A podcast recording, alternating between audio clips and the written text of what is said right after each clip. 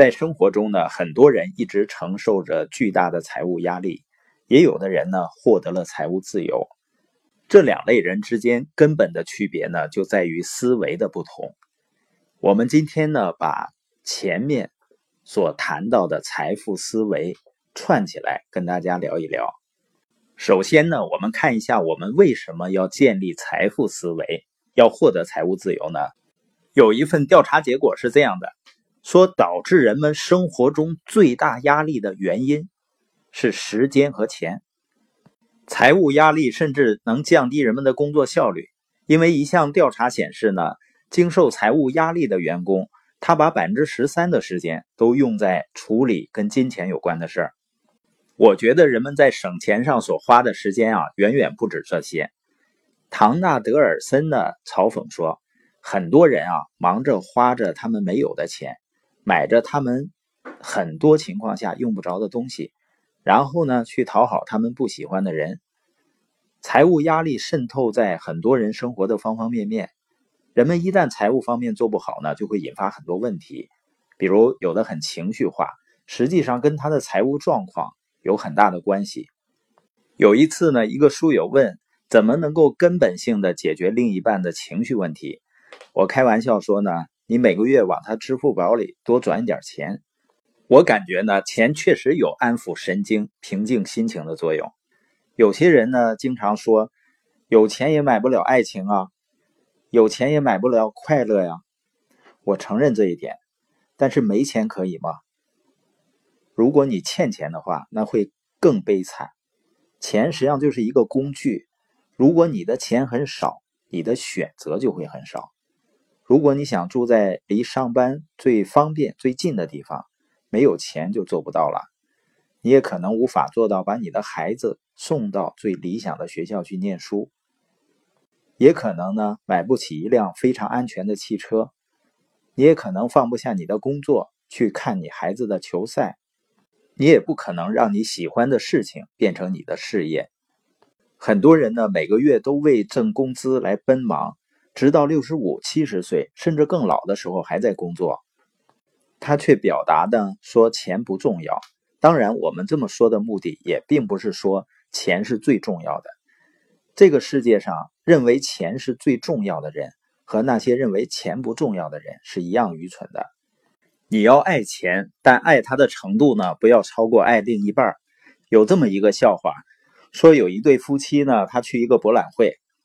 在会上看到一架直升飞机，五十美元可以坐一次。这对夫妇很想上飞机兜一圈，但他们觉得价格太高了，就和开飞机的讨价还价，想两个人花五十美元。那个驾驶员呢，怎么也不同意。最后，驾驶员提供一个方案，说：“你们给我一百美元，我把你两个呢都带上天去。如果你们能够在我飞行过程中一句话都不说。”我就把一百块钱还给你们，这对夫妇就同意了，然后上了飞机。飞机起飞以后啊，这个飞行员就使出了浑身解数，他把他知道的飞行动作都做了一遍，一会儿快速的俯冲，一会儿翻跟头，一会儿倒着飞行。当飞机着陆的时候，飞行员就对丈夫说：“啊，你们真的一句话都没有说，来，这是你们的一百美元，现在给你了。”这时候，丈夫说：“啊，你可不知道啊，当我媳妇儿被甩出飞机的时候，我差点都撑不住了。”这是一个笑话了，但是呢，它反映一个事实，就是在生活中呢，确实有的人把金钱看得比人都重要，沉迷于金钱肯定是错的，因为钱就是为人服务的。那关于财务管理方面呢，有一个建议，对于年轻人来说。不管你挣钱是多还是少，你都要拿出其中百分之十用于投资。首先要投资的呢，就是个人成长，投资大脑。很多人他舍不得投资大脑的，他只知道努力，就像拿个钝斧子去砍柴，费的劲儿和时间不少，但收获很少。投资大脑呢，就是磨刀不误砍柴工。有的人说呢，我现在挣的钱都不够花，哪有钱来投资呢？实际上，你在赚钱少的时候，你拿不出百分之十来投资；你赚的多的时候，仍然拿不出来。因为消费它是一种习惯，投资呢也是一种习惯，而且呢，正是钱不够花，才越应该投资大脑。如果你的钱像李嘉诚那么多，那就不需要告诉你投资大脑了，因为他比我们任何人都知道投资大脑和人脉的重要性。任正非呢，在最近给他年轻员工讲话的时候，曾经提到，不要存钱，不要急着买房买车，要投资学习。要存人脉，有的人说呢，不用你说啊，我都知道钱很重要，所以我在拼命努力的赚钱嘛。这个世界上绝大多数人进入了一个误区，他以为呢，我赚到更多的钱就能够解决钱的问题了。不信你问问那些赚更多钱的人，他反而呢可能压力更大，因为很明显，一个月收入三万的人跟一个月收入五千的人。他们养孩子的成本不一样，也就是说，生活的方方面面的开销都不一样。同时呢，有的人赚更多的钱，又带来一个问题，就是时间的问题。那永久性的解决钱和时间的问题在于什么呢？资产思维。关于资产和负债呢，《穷爸爸富爸爸》的作者罗特清崎是这样定义的：他说，资产就是能够把钱。带到你口袋里的东西，负债呢，就是把你口袋里的钱带走的东西。我们按照这个定义来看一下，你的房子是你的资产还是负债？很多人说了，我的房子当然是我的资产了。那如果你的房子是按揭贷款买的，你每个月呢需要向银行付款三千或者五千块钱，而你呢现在就住在这个房子里，你的房子就是把你口袋里的钱带走的东西。那么对你来说，你的房子就是你的负债。当然，你说房子是资产也没错，它现在呢是银行的资产，因为它在为银行赚钱。当然呢，如果你的房子是租出去了，你每个月呢还银行三千块钱贷款，同时呢每个月有四千块钱的租金，那么这个房子呢每个月给你带来一千块钱的正向现金流，那这时候这个房子就是你的资产。为什么了解资产和负债的区别那么重要呢？因为穷人啊，他只关注不断的去赚钱，然后呢去开支；而富人呢是不断的去建立或者购买资产。中产阶级呢花钱去买他们认为是资产的负债。这里的重点是富人关注建立资产，他们不断的建立能够给他们带来现金流的机器。而穷人和中产阶级呢，他们关注的重点是收入，他们把自己变成一个赚钱的机器。罗伯特清崎说呢，金钱并不能使你富有，你的词汇才能使你变成穷人或者富人。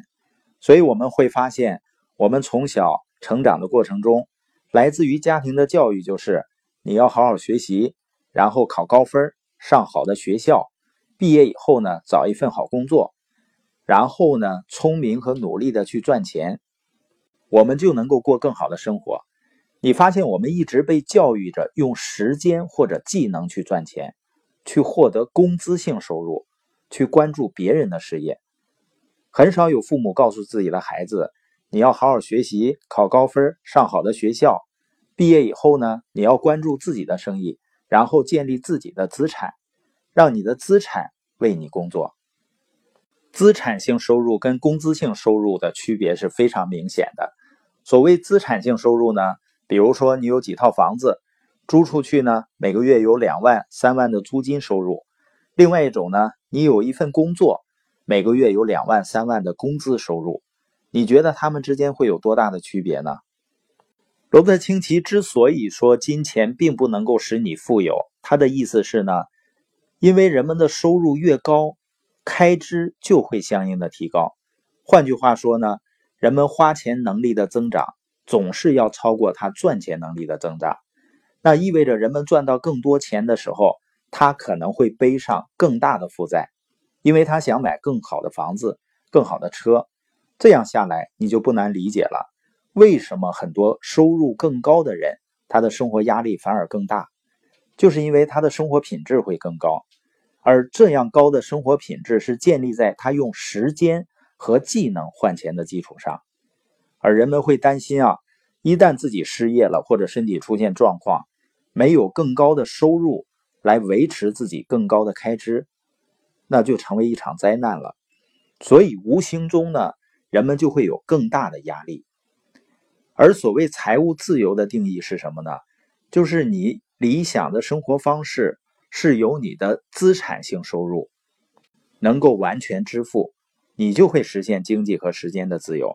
换句话说呢，有一天我们不用为生活的开支来出卖自己的时间了，不出卖时间还有钱赚，那就是说你有资产性收入了，你建立了资产。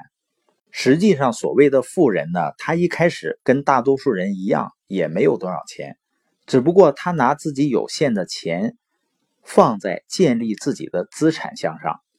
也就是说，他们有个关键词叫延迟满足。那并不意味着他们不懂得去享受生活，他们是希望把自己的资产建立起来以后，资产所创造的源源不断的现金流，再去支付自己理想的生活。当一个人有了资产意识、资产思维以后呢，就会发现生活中建立自己资产性收入的机会是很多的。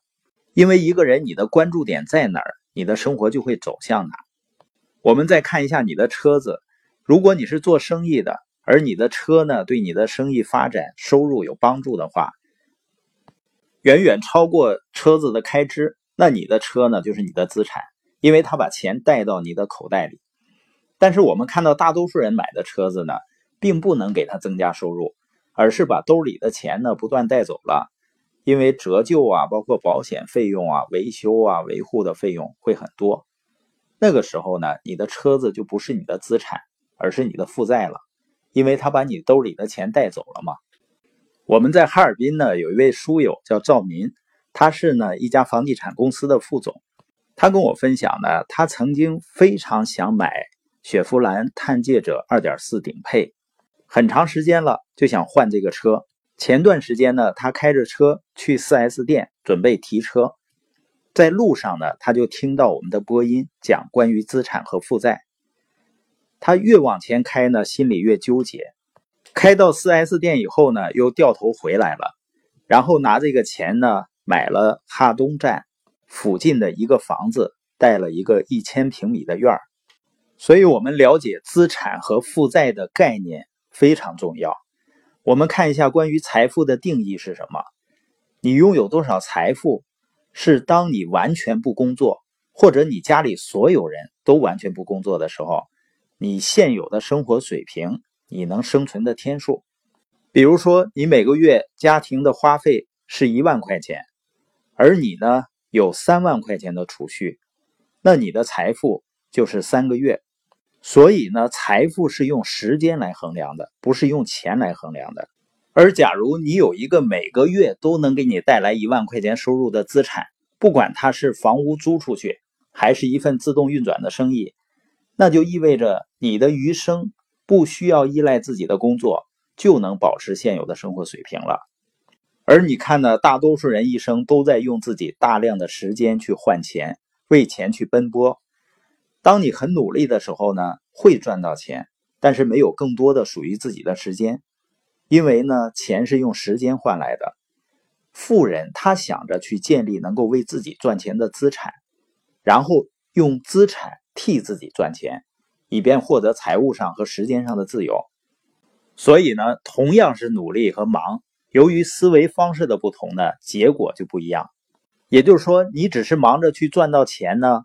还是忙着建立资产。如果你忙着只是赚到钱，那意味着你未来将一直忙下去；如果忙着建立资产，那就意味着你未来用越来越少的时间可以获得越来越多的收入，因为你的资产未来会为你赚钱。所以呢，一个人要想变富，只需要在一生中去买入或者建立你的资产就可以了。如果想变穷或者成为中产阶级，就买入负债。正是由于人们不知道资产和负债之间的区别，人们通常把负债当成资产去买进，导致了世界上绝大部分人要在财务问题上挣扎。我们来看一下，为什么很多中产阶级他们收入挺多的，而他们往往会受到比他们收入还低的人更大的财务困扰。他们的开支比较高，更加追求生活品质，只是其中一个方面。最重要的，导致他们财务紧张的状况，还是因为他们没有分清资产和负债的区别。因为中产阶级他收入高嘛，购买力就比大多数人要高，而他们受到的教育呢，也普遍比较高。所以他们很清楚，多出来的资金是要用来投资的。但是他们一旦开始投资，问题就开始了。虽然中产阶级有较好的职业和教育基础，但他们的财商教育却比较低。他们用工资收入购买看似是资产的负债，这种投资带来最明显的问题就是资金浪费。因为没有把钱投入到真正能够给他们带来现金流的资产中，他们购买的是看似是资产的负债。这些负债呢，潜移默化的花掉他们大笔的钱。最明显的例子就是买房买车。你看，很多年轻人在步入中产阶级的时候，最迫不及待的事情就是买房买车。因为有房有车啊，就显得很牛，是吧？很有资产的样子。并且呢，会受到周围人的尊重。人们不知道这两样东西就是中产阶级人生中老鼠赛跑的起跑线。老鼠赛跑的意思就是，即使你跑得很快，但实际上还是在原地一直不动。你看过那个圆笼子里的小老鼠在拼命的不停的跑，它以为它跑得很远，但实际上呢是一直在原地跑。房子和车子呢，可能。成为很多人一生都摆脱不了的负债。为什么这么说呢？因为大多数人在买房买车的时候都是贷款的，有的还需要父母的支持。购买的开始就意味着每个月增加了支出项，就是银行贷款。而往往绝大多数人认为房子和车子是他们的资产，却没有从现金流的角度去算一算，房子和车子每个月带给他们的是现金还是账单。正是因为中产阶级用他们比穷人更辛苦挣到的钱，购买看似是资产的庞大的负债，所以中产阶级很难有比穷人更多的钱来投资真正的资产。那你说啊，这些人收入会不断增加呀？那他还这个贷款不越来越轻松呢？问题就是，当人的收入增加的时候，有更多的积蓄的时候，他没有去关注建立自己的资产项。往往会买一个更大的房子，或者一辆更好的车，来背上更大的债务。因为随着人们收入的提升，他在看以前的房子呢，可能就觉得小了；看现在开的车呢，也觉得不顺眼了。而那些所谓的富人呢，他在成为富人之前，也只是有工资收入，而这样的收入呢，一开始也是很难维持生活。但是富人呢，他非常清楚要建立资产。他们在抓住机会，然后把有限的资金投入到资产项中，因为呢，工资肯定不是长久之计，资产创造的收入呢才能够持久。从穷人到中产阶级的过程是很漫长的，但富人在这个过程当中呢，始终坚持投资在资产项中，慢慢的呢，他的资产所带来的收入就会达到中产阶级的水平，那富人就可以放弃工资收入了。全身心的寻找资产来投资了，来建立资产了。那这个时候，他们的收入就相当于中产阶级的收入，却没有中产阶级的消费。他们呢，把钱更多的投入到自己资产的建立中。可能有朋友说啊，我周围那些富人都住着更豪华的房子啊，开着更好的车，难道这不是更大的负债吗？富人也是有负债的，他们也会贷款去买房买车，但是呢，他们是首先支付自己。支付自己的意思呢，就是他们不会把用时间换来的钱去消费，他们会把自己工资的收入投资在自己的资产上。一旦自己的资产足够大，产生的现金流足够多的时候，他们才会利用资产所带来的收入。去买一些负债，而穷人和中产阶级恰恰相反，他们会用自己辛苦挣工资挣来的钱呢，先去支付给别人，先去购买负债，然后呢，让负债把他们的钱花出去，所以他们才变得越来越忙，而且经济压力越来越大。为什么他们的压力会越来越大呢？越来越忙，因为不管他们是在工作还是休息的时候，他们的负债会把他们大把大把的钱花出去，而他们四处奔波来弥补负债为他们带来的大量支出。同时呢，不管他们工作还是休息的时候，他们身边同样是把负债看成资产的人，在给他们善意却消极的意见。而富人呢，之所以越来越富有，还会越来越悠闲，就是因为他们不管休息还是工作的时候，他们的资产都在帮他们大把大把的赚钱。他们不管工作还是休息的时候啊，他们身边都是对资产有敏锐眼光的人，在给他们丰富的机会。所以，穷人和中产阶级不论是在物质还是思想上都是受困扰的，而富人呢，他不论是物质还是思想上都是自由的。这都是富人为什么越来越富，而穷人和中产阶级很难改变现状的原因。所以，不要再试图去找到赚更多钱的机会，而是要找到去建立资产的机会。那资产性收入呢？我们又把它叫非工资性收入，就是说呢，不需要付出主动的劳动，就能定期的自动的获得的收入，比如说房屋租金啊，银行存款的利息。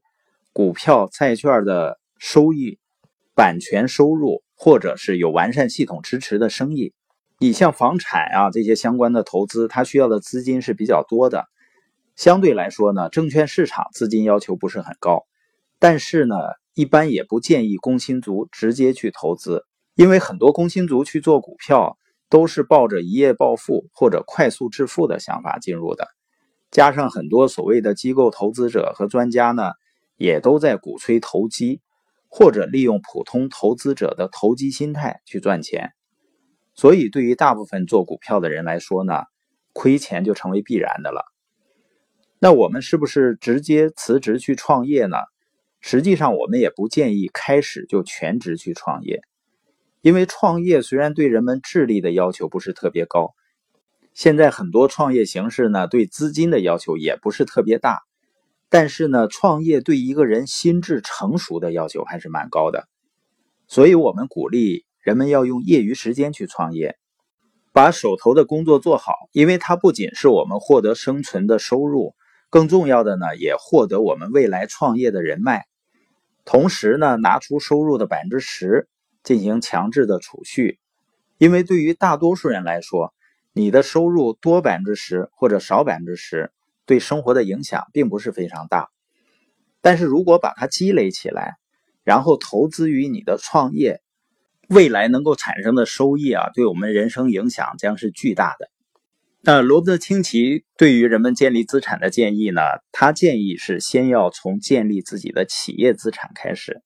他在他的畅销书《富爸爸财务自由之路》里面谈到，一个人呢，你最终能够拥有的生活方式。是取决于你所选择的赚钱方式。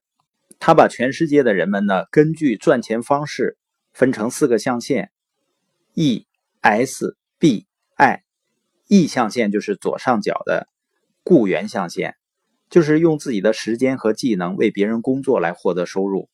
雇员一般都是很看重安稳和保障，比较讨厌风险。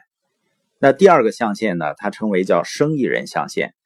生意人呢比较强调独立自主，他们非常重视利润，这也可能是有的人留不住人才的原因。我有一次在济南的时候呢，认识一个朋友，他就谈到呢，他曾经给电脑城的老板打工，那个时候刚开始有电脑，他帮别人组装一台电脑呢，老板就能挣两千块钱。